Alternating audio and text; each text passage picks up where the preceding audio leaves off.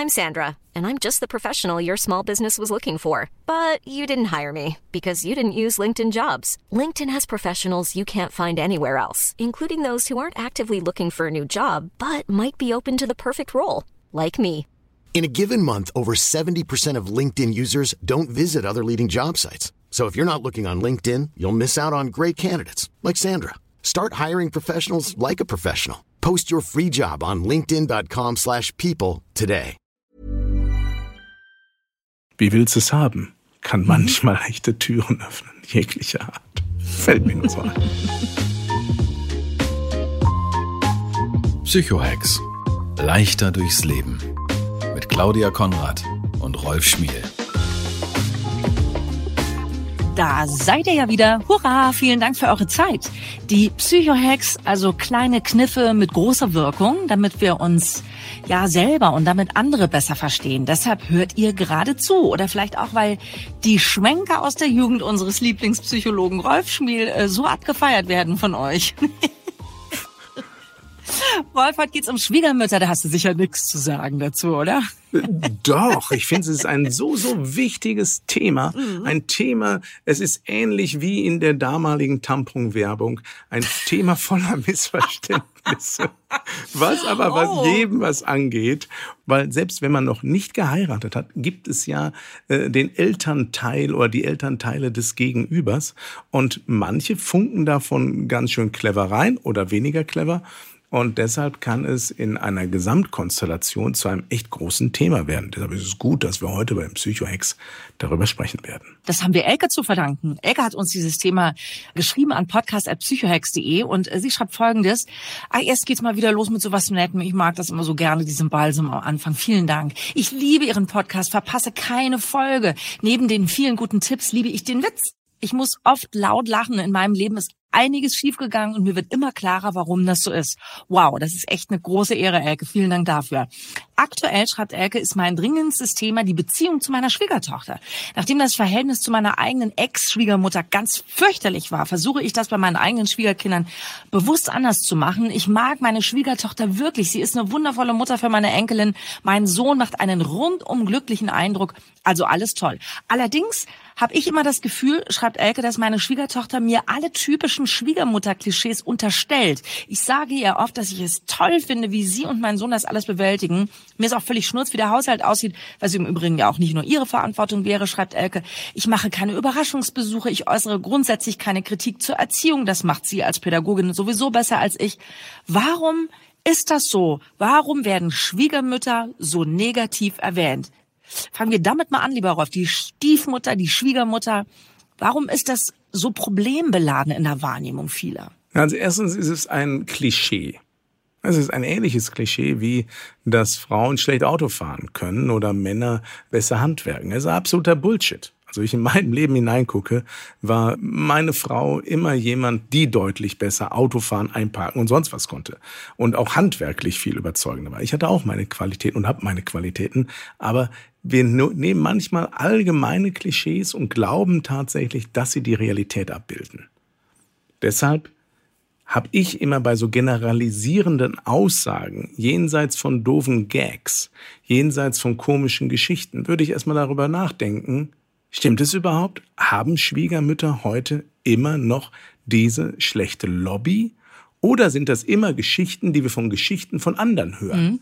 Oder ist es ein Glaubenssatz, den wir von Generation zu Generation weitertragen? Meiner Meinung nach gibt es so eine Drittel, Drittel, Drittel-Lösung. Es gibt ein Drittel von Schwiegermüttern, die sind wirklich ätzend. Und dafür gibt's Gründe und die können wir uns gerne heute anschauen.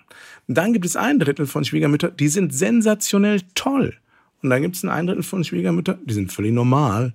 Das heißt, aber zwei Drittel funktionieren und wir halten uns viel zu viel kommunikativ auf bei denen, die das Klischee bedienen.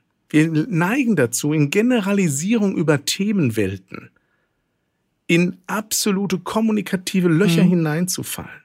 Und jetzt ist ganz wichtig, wenn das gibt in so vielen anderen Bereichen auch, dass Menschen sich nicht respektiert und gewertschätzt fühlen. Dass Menschen das Gefühl haben, in ihrem Job werden sie nicht wahrgenommen. Sie werden nicht gefeiert genug für das, wie gut sie sind. Und häufig, und jetzt muss Elke ganz stark sein, hat das nichts mit dem kommunikativen Gegenüber zu tun, sondern ganz viel mit einem eigenen, ganz anderen Bedürfnis, was bei Elke und bei demjenigen im Argen liegt, der das Gefühl hat, er bekommt nicht die Wertschätzung von dem, von dem er sie erwartet. Weil mhm. Elke sagt ganz klar in ihrem Text, die Schwiegertochter ist super, die macht alles super, ich misch mich nicht ein, aber trotzdem passieren nicht die Dinge, die mir gut tun. Und jetzt muss ich dann zu Elke sagen, hey, vielleicht äußerst du nicht dein Bedürfnis, was du wirklich in deiner Schwiegertochter-Schwiegermutter-Beziehung brauchst, deutlich genug. Mhm. Vielleicht weiß gar nicht deine Schwiegertochter, was du von ihr erwartest. Oder aber du machst den manchmal, das passiert vielen, diese Ungeschicklichkeit, das ungünstige Verhalten, du bekommst irgendwo mit, dass deine Schwiegertochter sich über irgendetwas, was du gesagt hast, gemacht hast, aufgeregt hat. Du kriegst aber vielleicht nicht mit, wie häufig, wie gut sie über dich redet. Oder du hast nicht verstanden, was ihr Problem mit dir ist. Deshalb ist es ganz wichtig, wenn wir, bevor wir globalisieren, warum wird allgemein über etwas schlecht geredet, immer ins Konkrete gehen. Im Konkreten liegt die Lösung. Im Konkreten liegt der Schlüssel. Weil in dem Moment, wo generalisierendes Verhalten vorliegt, haben wir als Therapeuten und Psychologen und Berater keine Chance zu helfen. Wenn, mir, wenn du mir aber zeigst, das und das macht die Schwiegertochter ungünstig, ist verletzend, dann kann ich überhaupt erst verstehen und gucken, wo man ansetzen kann. Das, was wir implizit vom anderen erwarten, hat nichts damit zu tun, dass er das weiß. Deshalb mein mhm. Wunsch an Elke, such die Begegnung mit deiner Schwiegertochter und sag ihr einfach, was dein Bedürfnis in dieser Beziehung ist, damit sie überhaupt eine Chance hat, dir gerecht werden zu können. Mhm. Das finde ich super. Also das, äh, das zu formulieren, äh, zum Beispiel auch in der Frage, was für ein Verhältnis möchte ich überhaupt haben zu meiner Schwiegermutter? Und da ist es ganz wichtig, dass man zusammen definiert, wollen wir überhaupt dasselbe?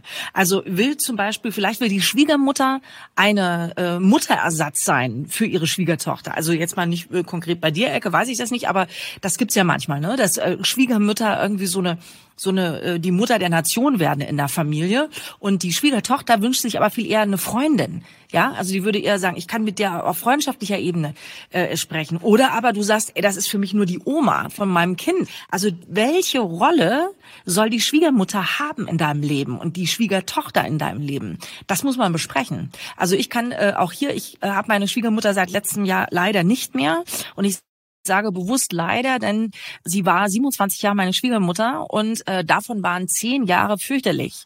Und zwar äh, deswegen, weil wir in einem Konkurrenzkampf waren um meinen Mann. Mein Mann ist der jüngste von drei äh, Söhnen und als ich da auf den Plan kam, da war meine Schwiegermutter, und das werden jetzt ganz bestimmt viele Frauen kennen, die dazuhören, ey, die Alte nimmt mir meinen Sohn weg, was soll das denn? Das war erstmal so, äh, ich habe dagegen gehalten, das hat mich total genervt, weil die halt eben dann da so eingemeindet rumkritisiert hat, was wir so machen. Und wenn wir dann in Urlaub gefahren sind, hat sie gesagt, ja, ihr seid ja Snobs und so, ne? Also hat immer irgendwie alles so kommentiert. Also ich fand das total übergriffig. Die hat Be Bereiche unseres Lebens kommentiert, wo ich gedacht, das würde meine eigene Mutter nie machen. Das fand ich, war mir zu viel viel. Ja, und dann äh, gab es irgendwann so einen Clash. Und da ist das passiert, was Rolf eben äh, angemahnt hat. Wir haben nämlich gesprochen miteinander. Es ging nicht mehr nur über Sticheleien und Korrekturen und so, sondern wir haben dann miteinander geredet. Und auf einmal hat sich das in Wohlgefallen aufgelöst. Also die hat dann auch bei uns im Ort gewohnt wo ich am Anfang dachte, oh je, wie wird das? Aber es war wunderbar. Also wir waren wirklich uns einig in der Liebe zu diesem einen Mann. Für den war das ja übrigens auch sau anstrengend. Ne? Also mein Mann äh, verehrt seine Mutter. Ja, und für den war das total anstrengend, zwischen diesen Frauen da irgendwie wie zwei Mühlsteine da irgendwie zermahlen zu werden. Und als wir äh, uns dann besser verstanden haben, war das für die ganze Familie ziemlich befreiend. Es ist ein weiter Weg, äh, was man da vor sich hat, weil tatsächlich auch dein Mann, wenn ich das jetzt äh, paartherapeutisch oder familientherapeutisch begleiten dürfte oder gehabt hätten sollen, eben auch schauen, bis zu welchem Grad ist sozusagen das eine gesunde Mutter-Sohn-Beziehung Mhm. Und ab welchem Grad wird auch eine Mutter auf ein goldenes Tablett gehoben, mhm. was dann ihm wieder den Zugang zu ihr auf einer erwachsenen Ebene total schwer macht und daraus sich ganz viele Konflikte ergeben. Also mhm. Familien- und Paartherapie ist so das Spannendste, weil wir immer entdecken müssen, es geht um so viel mehr Facetten dahinter den Konflikt, den möglicherweise unsere Hörerin Elke mit ihrer Schwiegertochter zu tun hat, hat möglicherweise mit einer Erfahrung zu tun, die sie mit ihrer Schwiegermutter hatte, woraufhin sie deutlich besser sich verhalten will, was aber ihrer Schwiegertochter völlig am Arsch vorbeigeht. So, das heißt ja. also, dadurch mhm. werden aber wiederum Bedürfnisse von Elke wahrgenommen zu werden, dass sie es so deutlich besser macht, so viel lässiger und cooler und verständnisvoller ist und wirklich sehr wertschätzend. Also in Text, den sie geschrieben hat, ist ja eine wirklich eine Lobeshymne auf die mhm. eigene Schwiegertochter. Da passt Elke gut auf, dass sie wirklich ganz, ganz viel anerkennt. Finde ich schön übrigens, dass das so ist. Ja, das mhm. finde ich schön, aber in einem Moment hat, mhm. hat man gemerkt, das schlug dann doch die unterschiedliche Weltsicht kurz durch. Also ich kommentiere auch nicht, wenn der Haushalt anders aussieht. Außerdem ist es auch nicht nur ihre Sache. Also da merkte man, ah, da gibt's schon Dinge, die äh, äh Elke kritisch sieht. Das darf auch so sein. Da macht Elke nichts falsch. Sie hat nur die Realität angesprochen. Also ich fand das auch, dass das sehr äh, wertschätzend war. Und mein Gefühl war, dass Elke die herzliche Ebene fehlt. Ich glaube, Elke hat das ja vom Verstand her sehr analysiert, dass sie durch dieses Scheißverhältnis zu ihrer Schwiegermutter sich hingestellt hat und gesagt hat, ey, ich will das auf keinen Fall, dass es so wird, wie es bei mir war. Und das habe ich jetzt an der Hand. Ja, wie du richtig sagst, wahrscheinlich kennt äh, Eckes Schwiegertochter Eckes Schwiegermutter gar nicht. Ja, deswegen, das macht schon mal kompliziert, ne, dass sie das gar nicht nachfühlen kann, was sie da durchlitten hat, Elke. Ja, also das war so mein äh, Gefühl in dieser Nachricht. Ist, ihr fehlt die Herzebene, die sie sich wünscht. Ja, aber weißt du, jetzt sage ich was ganz, ganz Bitteres. Schon wieder. Und ja, das sind so bittere Wahrheiten heute. Ihr dürft danach gerne alle irgendwie einen Cappuccino trinken oder was anderes. Möglicherweise hat Elkes Sohn sich einen Menschen ausgesucht, der Facetten hat, die nicht seiner Mutter entsprechen. Möglicherweise ist Elke ein total herzlicher, zugewandter, wertschätzender und sonst was Typ, der aber manchmal vielleicht ich weiß es nicht. Und jetzt bitte, Elke, nimm's mir nicht übel. Ich kenne dich überhaupt nicht. Ich kenne dich wirklich nicht. Ich kenne nur die wenigen Zeilen dieser E-Mail. Vielleicht tue ich dir jetzt völlig Unrecht. Aber die manchmal auch ein bisschen da drüber ist, ein bisschen zu herzlich. Also ich kenne das vor Jahren, habe ich mal einen Artikel geschrieben über die Unterschiede zwischen London und Neapel. In London liegt ein Mensch auf der Straße, dem es nicht gut geht und alle gehen dran vorbei und es wird ihm keine Hilfe zuteil, weil alle Privacy wertschätzen. Also Privacy ist ein Wert, das heißt, dass man auf Distanz bleibt und jeder sozusagen sein Leben leben darf und man sich nicht so einmischt. Und jeder Italiener, der sieht, wie kann das nur passieren? In Neapel wird diesen Menschen auch nicht geholfen, weil alle angerannt kommen und sich alle so dermaßen einmischen, dass die Rettungsfahrzeuge nicht mehr durchkommen.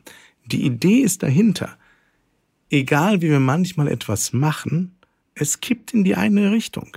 Mhm. Auch äh, meine Frau war völlig anders als meine Mutter. Warum?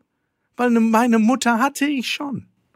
Und deshalb gab es Bereiche, wo die tatsächlich in maximalen Konflikt geraten sind, weil sie völlig andere Menschen sind.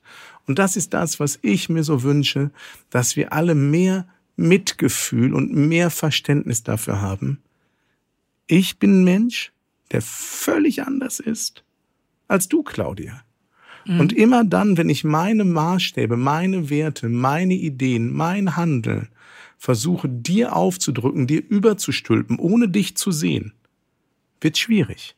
Wenn ich aber den Raum zulasse und zu sagen, es gibt gute Gründe, warum Claudia Dinge so macht, wie sie macht. Und sie macht sie anders aber sie macht sie aus guter Absicht.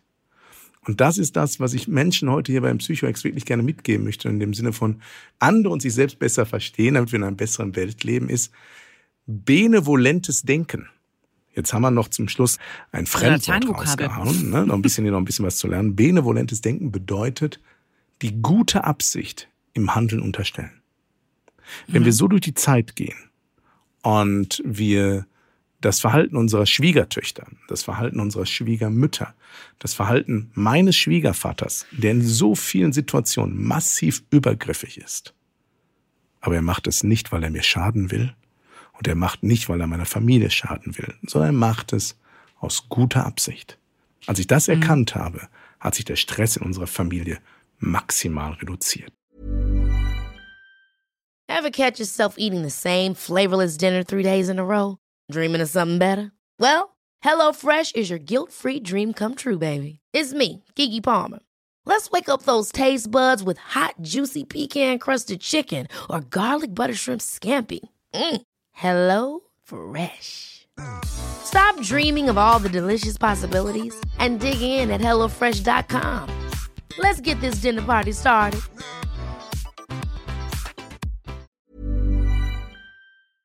Eine Sache, die mir, ich habe ja auch schon zwei äh, Schwiegertöchter, die mir da sehr hilft, ist Fragen stellen. Also ich habe festgestellt, wenn ich äh, meinen Schwiegertöchtern Frage stellen, wie die etwas wollen, das macht alle Tore auf. Also Beispiel äh, Enkelhüten. Ne? Die sind zum allerersten Mal essen gegangen. Ich habe das Kind komm dahin, habe irgendwie, äh, ja jetzt wie gesagt auch meine Schwiegermutter, die hat alles nur so gemacht, wie sie wollte. Und äh, meine Schwiegertochter habe ich gemerkt, die war so ein bisschen unbehaglich, ne? Also die wusste nicht so richtig, also geh, ich gehe jetzt zum ersten Mal aus, die wusste selber nicht, wie wird sich das anfühlen und so. Und da habe ich zu ihr gesagt, was möchtest du? Möchtest du alle 15 Minuten von mir per Foto ein Update haben, dass es dem Kleinen gut geht? Oder willst du, dass ich mich nicht melde und mich nur melde, wenn es wirklich Materie am letzten ist und ihr nach Hause kommen müsst? Und das war so, boah, die war richtig, also in dem Moment hat sie gesagt, Mensch, ja, da muss ich jetzt erstmal drüber nachdenken. Du, nee, ich glaube nicht, dass, ich, ich glaube, ich will nicht, dass du dich meldest. Mach mal und wenn es schief läuft und dann wirst du dich schon rühren. Also dieses Fragestellen, dadurch redest du dann ja über den rosa Elefanten, der im Raum steht. Der kriegt die Alte das hin, spielt das Kind mit, wird's eine Katastrophe, wird es super, was ich mir wünschen würde. Aber es wurde nicht ausgesprochen. Und erst dadurch, dass man eine Frage gestellt hat, was willst du? War dieser Moment aufgelöst. Vielleicht ist das ja auch für dich und deine Schwiegertochter ein Plan. Ich find's fantastisch, weil es eine Grundidee der Psychologie mitgibt, nämlich ohne Vorbehalte, ohne Vorannahmen in eine Begegnung, sondern durch Informationssammeln eine bessere Begegnungskultur zu schaffen. Und das trifft auf Arbeitgeber, Arbeitnehmer, Freunde, Partner, Kinder zu. Auch auf die Liebe übrigens in Intimsituationen.